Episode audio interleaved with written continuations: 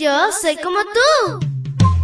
Pequeña para grandes cosas y grande para cosas menores. Te cuento que llegaste al lugar perfecto. La devoción matutina para menores.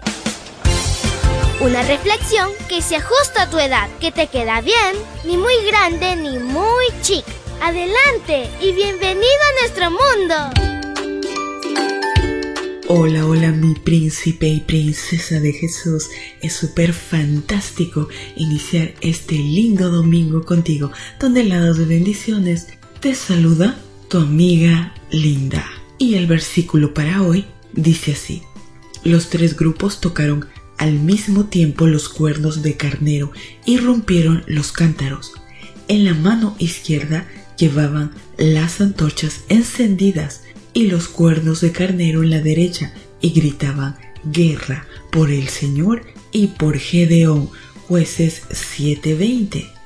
Y la historia se titula 135.000 versus 300. La coalición enemiga de Israel junto con sus camellos se asemejaba a una plaga de langostas o a la arena del mar.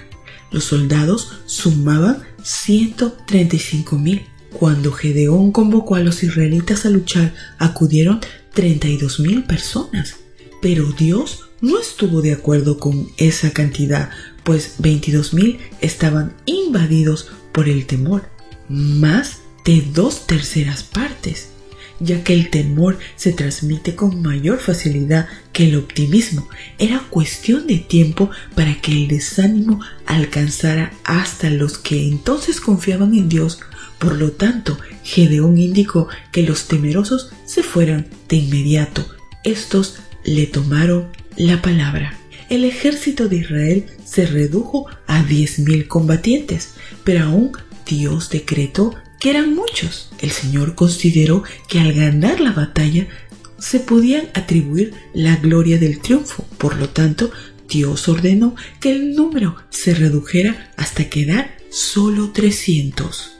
Además, Gedeón dividió esa cantidad en tres escuadrones, de 100 cada uno. Ante esa realidad, ¿qué probabilidad existía que Israel venciera? Ninguna, a menos que Dios concretara uno de los mayores milagros. Ese era el objetivo divino, que cada israelita se convenciera que Dios peleaba sus batallas.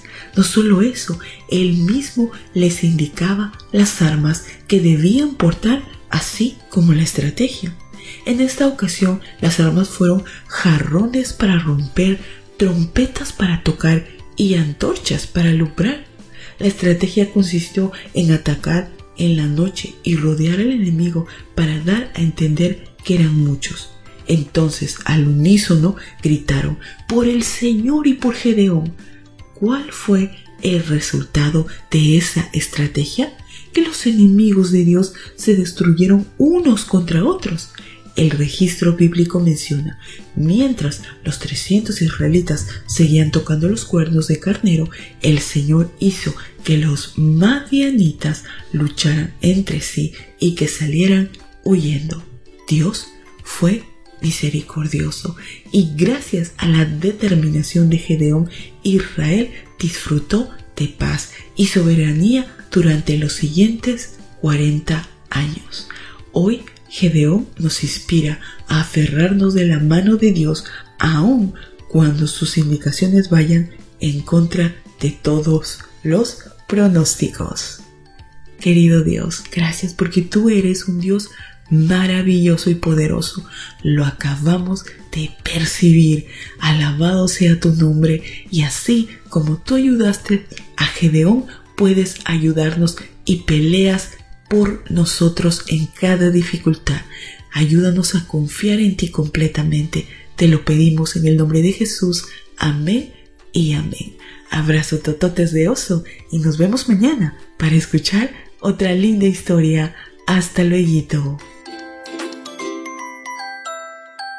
Hoy creciste un poco más. ¿Qué?